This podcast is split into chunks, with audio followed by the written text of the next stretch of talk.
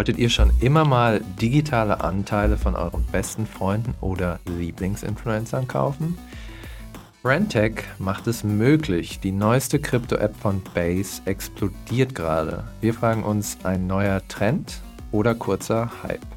Und damit hallo und herzlich willkommen zum BTC Echo Recap Podcast, unserem Rückblick auf die Krypto-News der Woche. Es ist Freitag, der 25. August 2023. Mein Name ist Giacomo Mayhofer und mir gegenüber im Studio sitzt unser Chefredakteur Sven Wagenknecht. Moin Sven, bist du auch schon auf Friendtech unterwegs? Moin Giacomo, nein und das wird auch nicht passieren. Achtung, dieser Podcast stellt keine Anlageberatung dar. Alle Aussagen dienen lediglich der Information und spiegeln die persönlichen Meinungen unserer Redakteurinnen und Redakteure wider.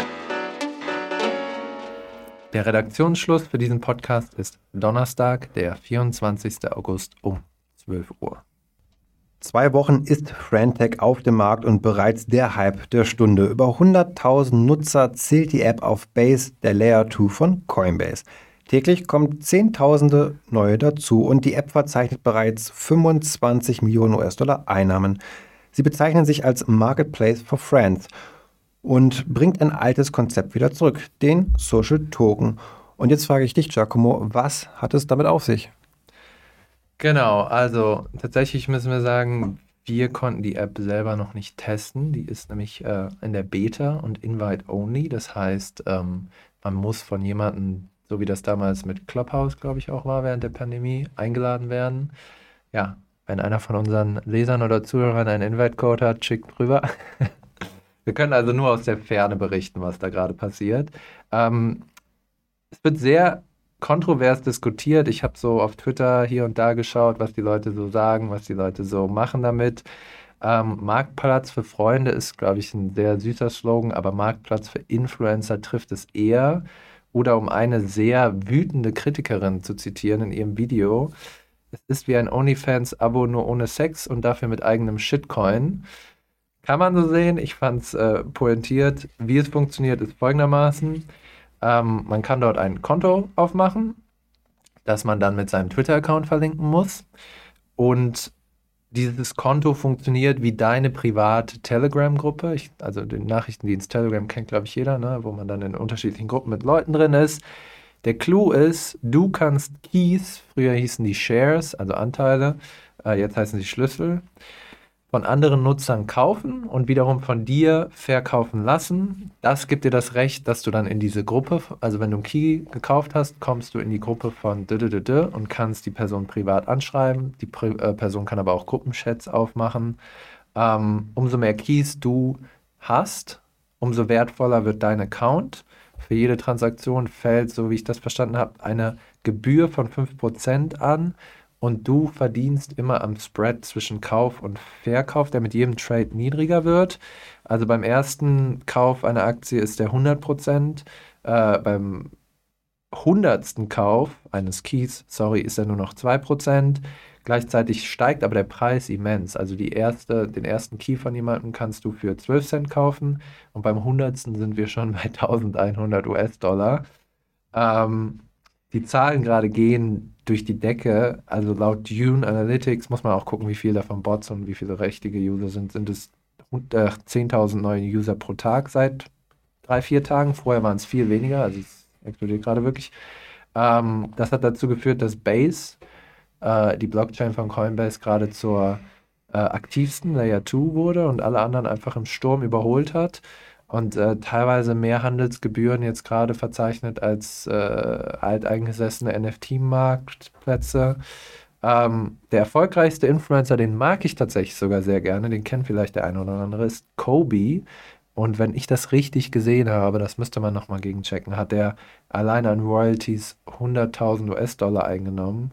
Und äh, die Keys von so Top-Influencern wie ihm gehen jetzt für ja, 3.000 bis 5.000 US-Dollar über die Theke.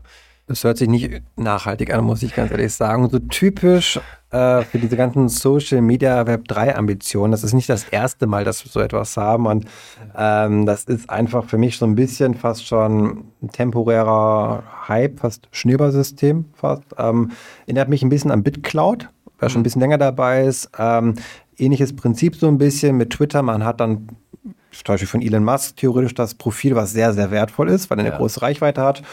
Und dann konnte man auch dann investieren ja, in die Profile. Sogar wir bei BTC Echo haben aus Spaß eins eröffnet. Reich geworden sind wir nicht mit unserem äh, Social ja, Web 3 Profil auf BitCloud ist auch wieder eingestellt worden. Das Projekt, soweit ich weiß. Aber die Idee dahinter, die ist natürlich geblieben. Jetzt in einer abgewandelten Form, ein bisschen optimiert natürlich durch ähm, Frantag. Aber ich glaube eben nicht, dass das jetzt die Revolution ist oder eine Nachhaltigkeit mit sich bringt. Also das Thema ist schon echt alt. Ich erinnere mich auch an Steemit damals, das ist so die wilde ICO-Zeit, vor allem 2016, 2017. Erinnern, ja. ähm, da gab es schon auch, ja, Facebook hat man damals eher gesagt, das ist mir so ein Facebook-Ersatz und es hat auch einfach nicht funktioniert. Denn wenn wir mal ganz ehrlich sind, der Content auf diesen ganzen Krypto-Social-Media-Plattformen ist Schrott. 99 Prozent ist einfach nur von wenigen Menschen, hm. die schnell Geld machen wollen, irgendwelche Crypto-Slogans raushauen, irgendwelche Memes raushauen. Für eine bestimmte Bubble ist es nicht divers, wie jetzt bei Twitter, Facebook, wo Menschen unterschiedlichster Couleur ja. aktiv sind, sondern es ist halt eine ganz, ganz krasse Bubble. Keiner hat das Interesse, ernsthaft über Inhalte sich auszutauschen, sondern es geht immer nur darum, was kann ich verdienen.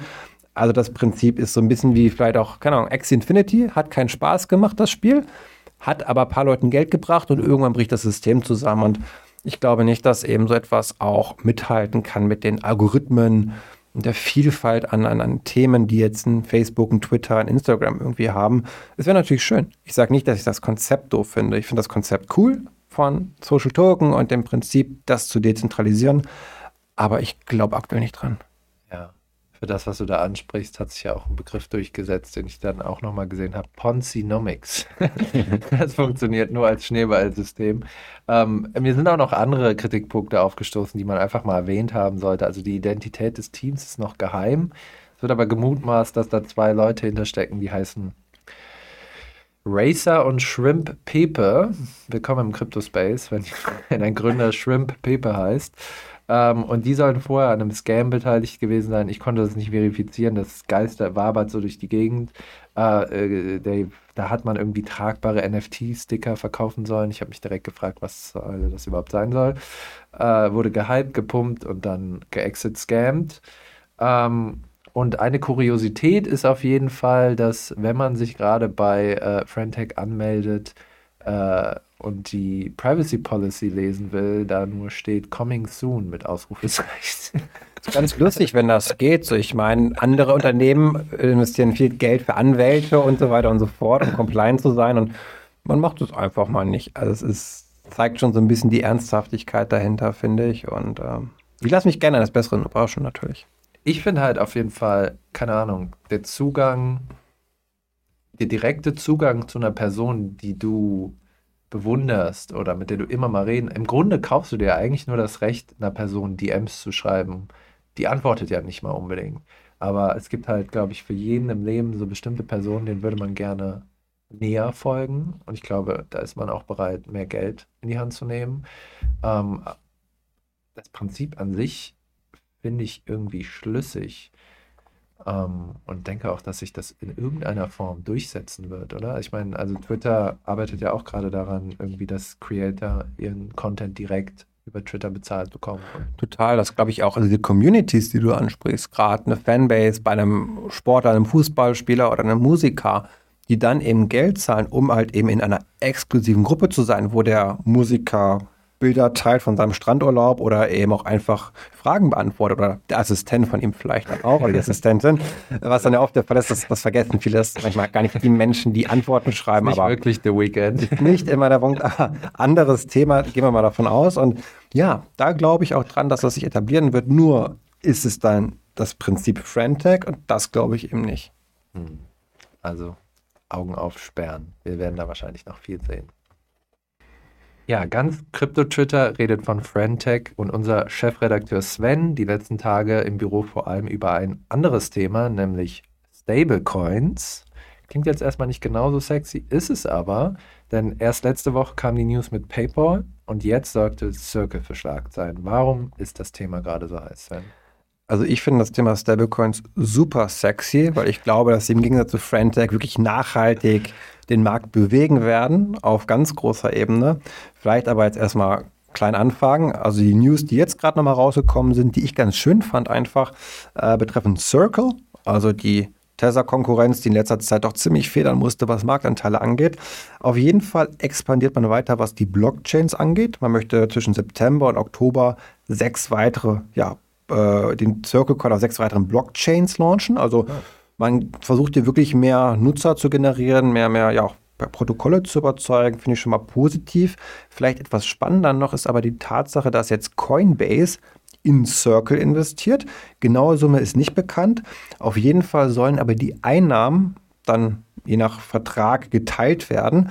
Und das finde ich einfach, und deswegen ist das auch ein Grund, warum ich gerade so fasziniert von dem Thema bin, finanziell gesprochen gigantisch. Also es wird so viel Geld umgesetzt durch die steigenden Zinsen, also von Staatsanleihen, mhm. amerikanischen Staatsanleihen, die eben durch die Stablecoins verdient werden. Denn Stablecoins, wie sie Circle hat, werden zum größten Teil durch solche Anleihen gedeckt, hinterlegt.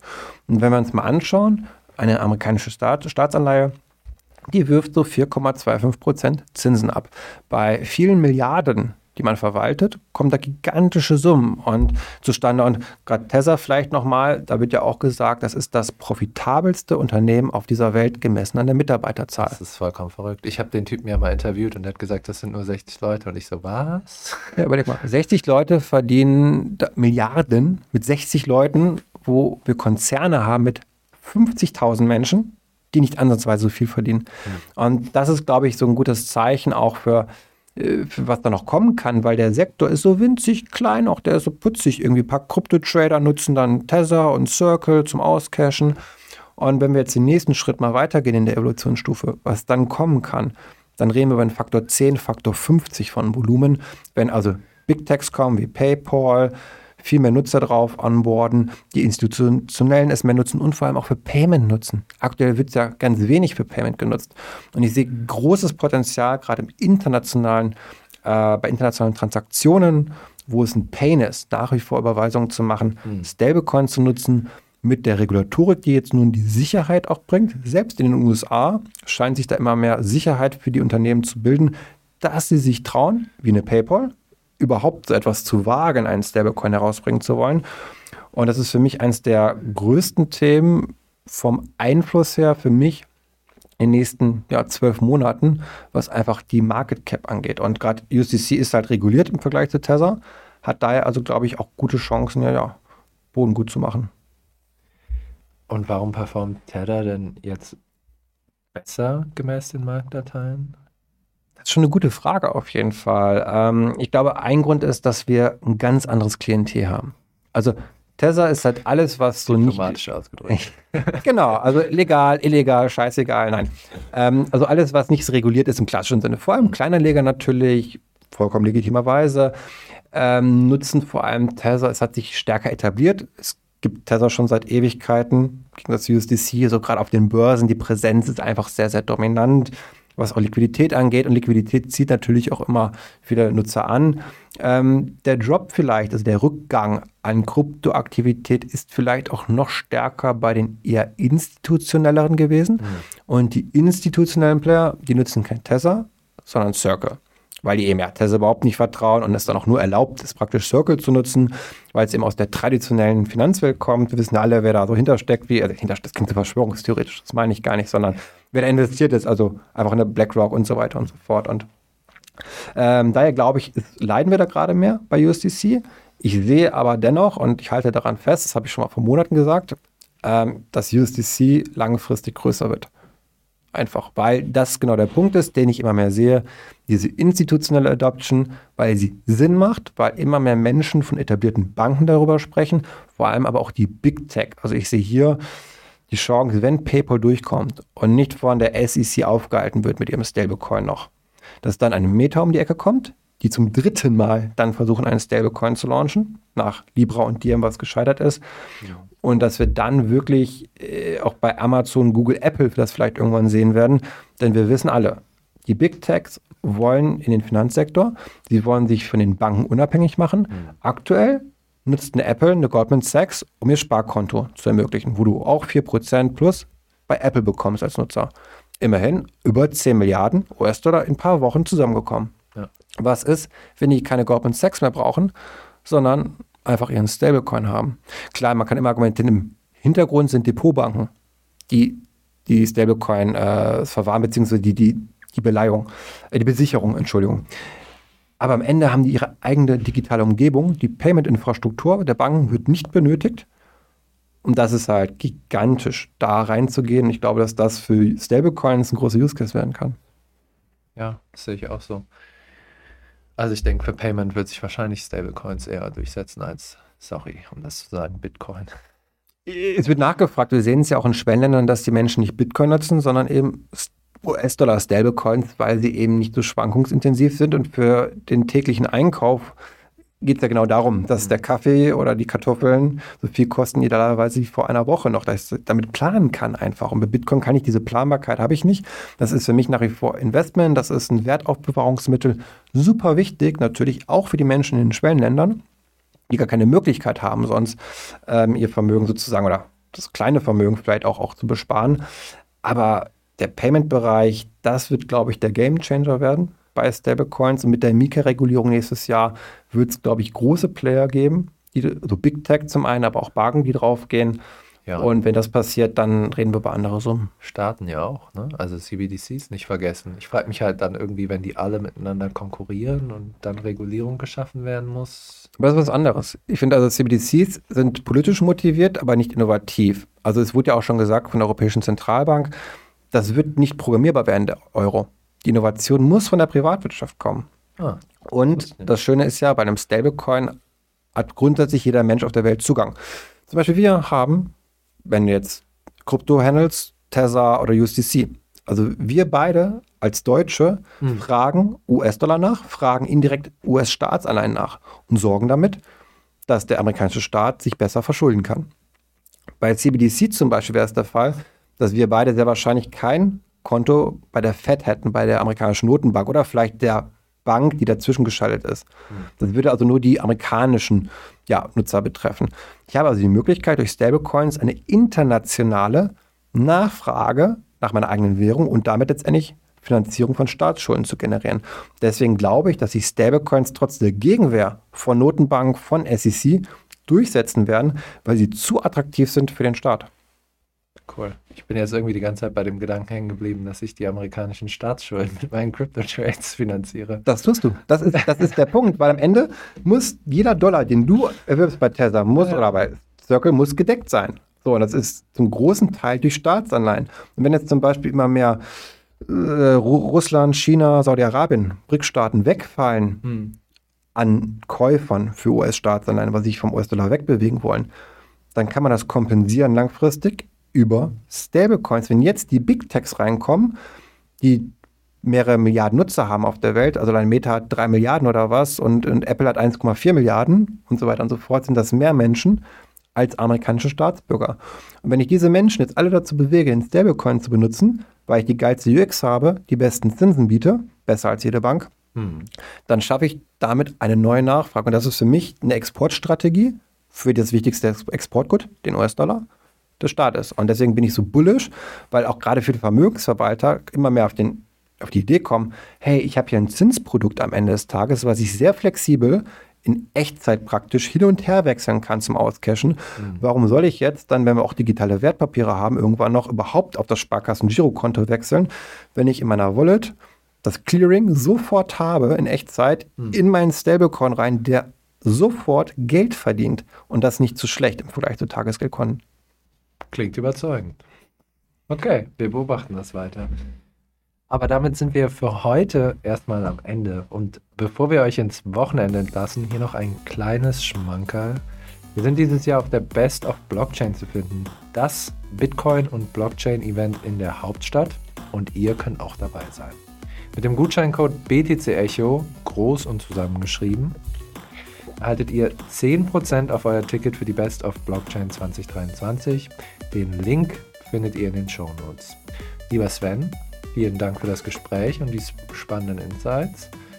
Wir bedanken uns fürs Zuhören und hoffen, dass euch die Folge gefallen hat. Falls ihr keine neuen Folgen verpassen wollt, aktiviert die Glocke bei Spotify oder folgt dem Podcast in eurer App. Neue Folgen gibt es wie immer freitags überall da, wo es Podcasts gibt. Wir sagen Tschö und bis zum nächsten Mal.